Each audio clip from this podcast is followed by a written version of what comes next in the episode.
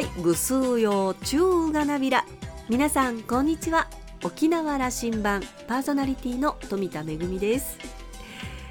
沖縄第6波に突入してしまいましたね。あのこれまでじわじわと増えるということは何回か経験をしてますけれどもここまで急速に爆発的に感染者が増えていくというのはなかったことですよねオミクロン株の、まあ、感染力の強さというのを改めて思い知らされたというここ数日なんですがまあでもあの私たちは慌てることなくそして気を緩めることなく、えこれまで以上に感染症対策しっかりとやっていくということにつきますね。ね。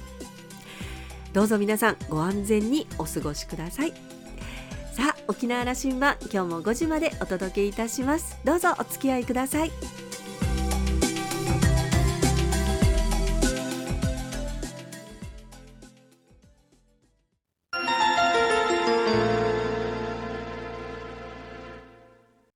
那覇空港のどこかにあると噂のコーラルラウンジ。今週は龍谷大学教授の松島康勝さんとラウンジ常連客で沖縄大学地域研究所特別研究員の島田克也さんのおしゃべりです。松島さんは1963年生まれ石垣市のご出身です。県立那覇高校卒業後早稲田大学へ進学。同大学院経済学研究科博士課程を修了しました。在グアム日本国総領事館や在パラオ日本国大使館において専門調査員として勤務。東海大学海洋学部海洋文明学科助教授を経て現在は龍谷大学経済学部国際経済学科教授を務めていらっしゃいます。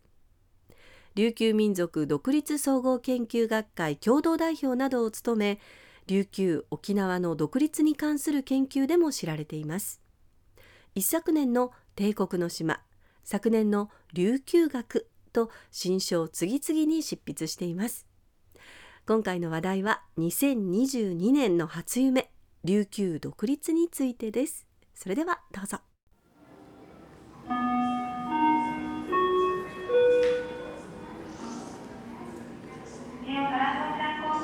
あのこの数年松島さんはすごくあの著書の出版がサイクルが早くなったなと。どんな思いで世に著書を出しておられるんですか？はい。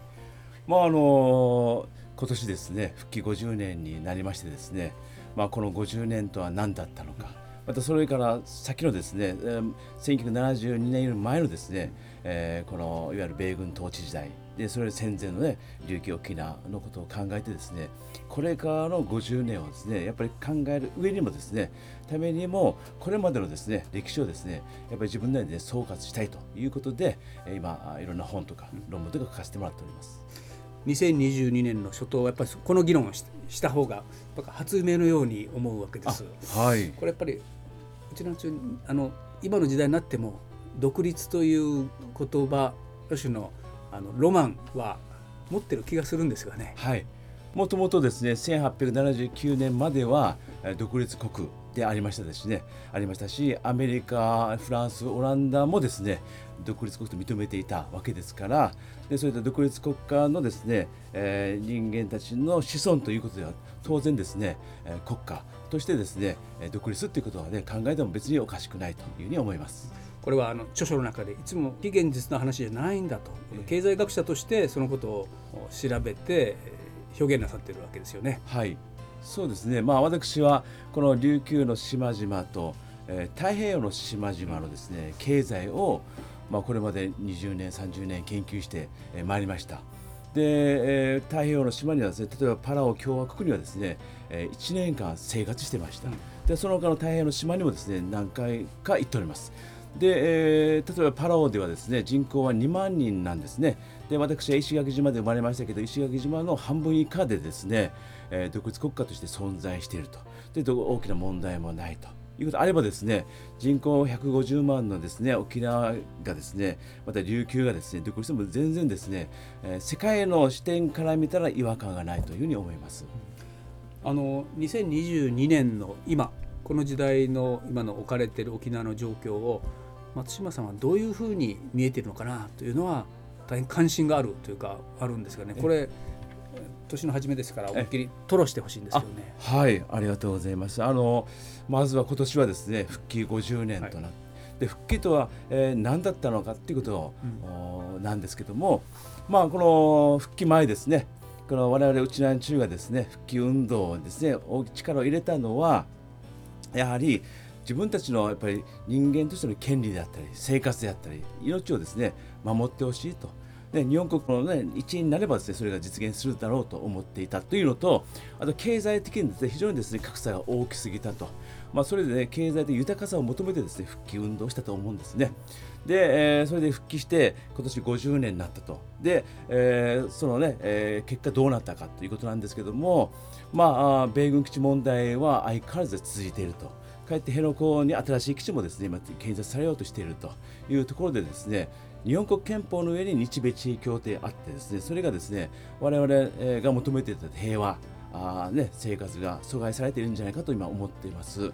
でそれからあの経済についてなんですけども、まあ、確かにですねインフラね、道路とか港とか空港とかですね基本的にインフラはできましたし、えー、経済格差もですね少し縮まったわけなんですけども子どもの貧困率がですね日本平均の2倍もあるというところでですねまあやっぱり、えー、この、えー、豊かさに関してもですね、まあ、やっぱりいろいろ課題がね残る50年だったんじゃないかと思いますですからこれからですね、えー、さらに将来どうするかに関してですね、えー、この今年ですねやっぱりしっかりですね議論する必要があると思ってますね。基地の問題それから経済の問題確かに課題。これ大きな課題は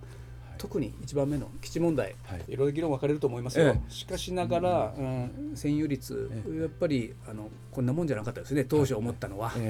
つまり、えー、復帰と同時に米軍基地は本土並みになるんだというふうに多くの人が思ったわけで、それからすると、かけられた今状況ですよね。はいそうですねですからこれからの50年ので、まあ、これからですね将来ですねどうするかというとやはり日米地位協定を変えていくということが重要であるということですね。でそれからですね辺野古の件数に関して県民投票っていうのをいたしました。であれ有権者の7割以上がですね反対したんだけども、まあ、しかしながらそれがですねあの反対、えー、建設で今でも続けられているということなんですよね。えー、でそれそれを克服するにはどうしたらいいかというとですねやはり、えー、独自な議会地域議会を、ね、作る必要があると思うんですね。例えばあの、ま、独立運動が行われているですねスコットランドにはですね独自な議会があってですねそこで自治権をねが保障されていてですねで議論もできるとですからこの琉球沖縄もですねこの独自な議会があればですねこの議会の人々がですね議員がですね反対の意見が多ければですねそれを地域の問題に対してそれをね適用できるというですね世界的なスタンダードをですねこれからは実現するべきではないかと思いますね。まあこれ自治を高めていこうと自治力を高めていこうということ、はい、ということですよね。えー、そうです。それこと経済についてはどうですか？あはい。経済についてはですね、あのまあ、私は世界中の島の経済をですね、まあ、特に太平洋が多いんですけども、えー、まあ、研究してましてですね、えー、で先日私の授業でですね、えー、佐藤先生という方が事例に出したグアンジー島っていう、島がありまして、地中海ですかね、えー、地中海ですね。でこれはここはですねイギリス女王の、まあ、イギリス女王の、まあ、領土っていうふうに位置づけられているんですね。でここはですねあのタックスヘイブンがあってですね保証されていてでしかも、ね、地域通貨もあるという状況なんですね。でタックスヘイブンなので、まあ、税金が安い世界中が企業が投資すると。ね、で独自な通貨の独自な金融政策も打てると人口は6万5千人程度ですですからこういった島はですねケンマン島とか他にもたくさんあるんですね世界中なんですねですからもともと国であった琉球沖縄がですね同様にこのタク成分地域通貨をですね実現してもね全然おかしくないので、えー、ですからですねこういった要求をでね日本政府に出すべきだと思いますもしも日本政府がですねいやそんなのはねできないということだとやっぱり具体的な独立運動スコットランドとかカタルーナのようにね、そういったふうにね足をね踏み出すべきではないかと思いますね。経済の面から見ても、はい、より自治権を獲得し、自主的な政策を実行できるような体制をすべきだとこういうふうに僕は聞こえますけど、はい、合ってますか？あそうそうです。あの自治権の話、まあ、独立までいくか置いといてもどう自治権を獲得していくかとこれは多くのあのコンセンサスが得られる話でしょう。これどういう具体的な作戦行動が沖縄の中ではあの必要になってきますかね？そうですねあの今年はですね、うん復帰して50年であると同時にですねあのサンフランシスコ講和条約が発効して、えー70年の年でもあるんですね。でサンフランシスコ講和条約第3条でですね琉球沖縄はですねアメリカの信託統治用に将来なるというふうに規定されていたわけです。しかしそうならずにですねえー米軍統治下に置かれたわけなんですね。で沖縄県になったということなんですけどもで私が研究しているミクロネシアの島々パラオミクロネシア連邦マーシャル諸島はですねこれも同じくまあ同じくって言いますかねアメリカの信託統治になったんです。なってですねでなったらどうなるかというと国連の信託統治理事会の監視下に置かれてですねで住民が住民投票の結果ですね独立するのかどうかということを決められたわけなんですね。ですから、このサンフランシスコ講和条約第3条はまだですね琉球においてはですね、えー実行されてないということですから、まあ、これをですね、えー実行させるべきですね沖縄県内からですねこういった呼びかけを国連にしてですね、えー信託投資料にしてそしてです住民投票を持っていくっていうですね流れで今のね沖縄県という状態から変わるのかどうかっていうことをですね議論するっていうね道がまずうん。あると思いますね。そこのポイントもあるったんですな。あのそうです、まあ、あのサンフランシスコ講和条約の中で歌われるつまり沖縄は、うん、基地をなんとか維持するためにすごくそこは曖昧模糊にしたんですよね。これは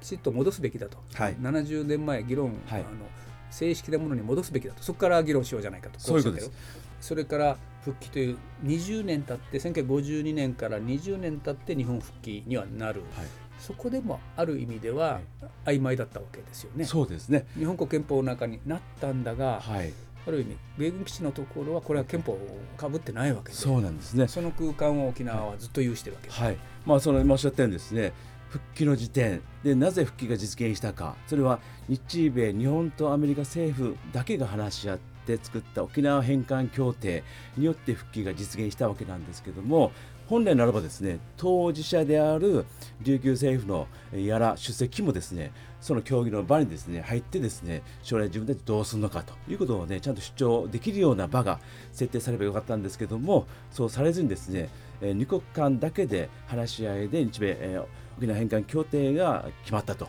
しかもこれ密約であったということですね。これは国際法なんですけども沖縄返還協定っていうのは国際法なんですけど非常に欠陥のある国際法だと思います。本来ならばですね本来ならば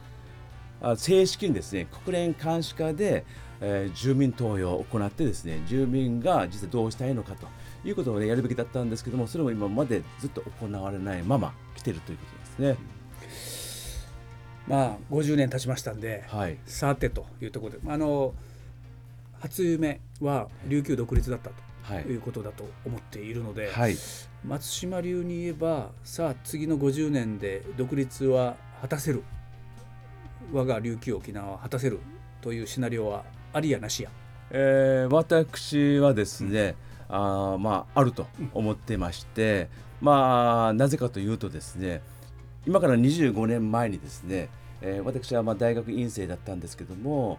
国連のですね、えーにはスイスに欧州本部というのがありましてですねそこに国連の先住民作業部会っていうのを私参加したんですね。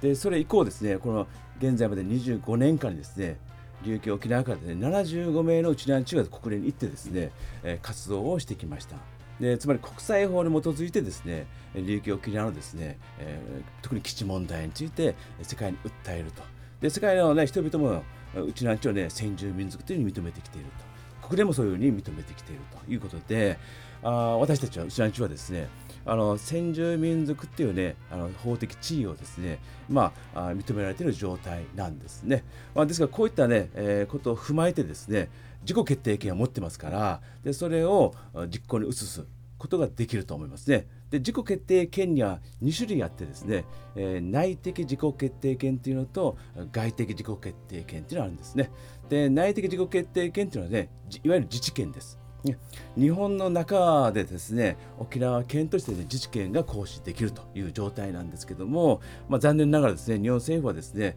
まあ、先ほど言ったように県民投票7割ですね反対したにもかかわらず今強行に作ってるわけですね。日本の中でなかなか自治権って認められないということであったらもう外的自己ことあの米軍基地問題に関しては、うん、内的自治権がキープされているというふうには見えない、見えない。わけです。外的自治権外的、えー、自己決定権っていうのはですねまさに独立なんです、独立。まあ、こういったですねあの議論っていうのはえー、1960年代からですね、まあ、世界中ではですね、まあ、当然の、ね、権利としてですね行使されてきました。であの特に国連の中にはですね、えー、こう脱植民地化特別委員会というのがありましてですねで現在は17の地域がそこに登録されてますけれどもこれは国連の支援を得ながらですね平和的にですね、えー、独立の状態に移行するということができる委員会があるんですね。はい。まあえーまあ、そういったことでですねそういった、ね、プロセスをですねこの流域沖縄もですねあの踏み出すことが可能であると。でですから、えー、私たちがですねそれをやるかどうかっていうねやる気、えー、にかかっている、まあ、そういったやる気を持っている人は私の感覚では増えてきているかなと思ってます。県民がその気になればコンセンサスが取れてそっち側に行くんだったら、制度的にとか仕組みとかはあるんだと、はい松島さんの本にはそう書かれてますよ、はい、やる方法はこういうふうにあるんだという話は。あるんだと。あるんだと。栄町や桜坂の居酒屋で話しているだけではなくてちゃんとあの学問的にも科学的にも制度的にもあるんだと。こういう理解でいいですか？はい。で私もですねかつてはですね、えー、独立っていうのは居酒屋独立論というふうに揶揄された時代もありましたけれどももうそういった時代は終わりましたと思ってます。でなぜかというと私自身がねえー、人口2万人のです、ね、パラオという国でですね1年間生活してですね、えー、特にあの問題もなくですね生活してきたと今でも今でもパラオは平和なんですけどもそういったですね人口1万人でも2万人でも独立している国が世界にはたくさんありますので、えー、ですからですねやろうと思えばできるわけなんです。そうするとそのオリンピックの入場行進であの琉球の旗を上げることができるできるということですよね。いつかオリンピックに琉球の旗を持って出場というお話にはロマンを感じますね。まあ、いきなり独立というわけにはいかなくても自治を高めていくというのは決して夢物語ではないように思います。島田さんはお話を終えて日本の民主主義の成熟度を測る意味でも松島さんの琉球独立の研究には価値があると思うと話していました。今週のコーラルラウンジは龍谷大学教授の松島康勝さんとラウンジ常連客で沖縄大学地域研究所特別研究員の島田克也さんのおしゃべりでした。来週のコーラルラウンジには元衆議院議員の下地幹夫さんをお迎えする予定です。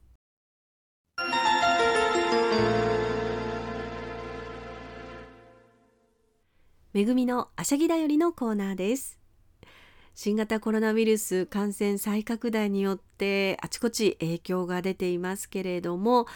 沖縄県民限定の旅行キャンペーン沖縄再発見も本日からキャンペーン一時停止となっています。すでに旅行を予約済みの方でもこのキャンペーンの停止期間中は、えー、旅行クーポンあの宿泊や旅行の割引および地域クーポンも利用できないということですのでご注意いただきたいと思います。キャンペーンの一時停止に伴ってで予約をキャンセルされる方、えー、条件がありますけれども条件を満たした方は、えー、今回、えー、予約された方のキャンセル料をキャンペーン事務局で負担されるということです。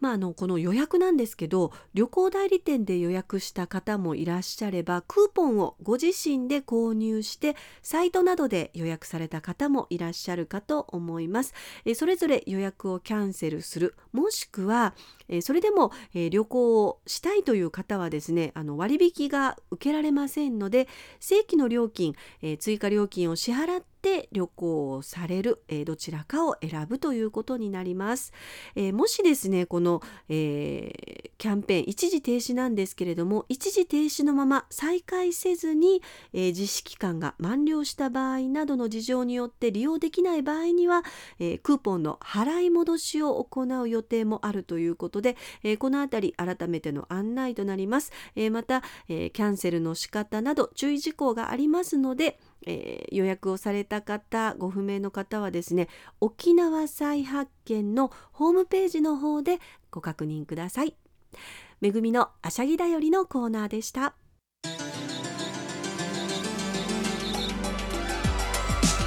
ラジオ沖縄ではラジコでの配信を行っています。スマートフォンやパソコンでのリアルタイム聴取のほか1週間の振り返り聴取も可能です。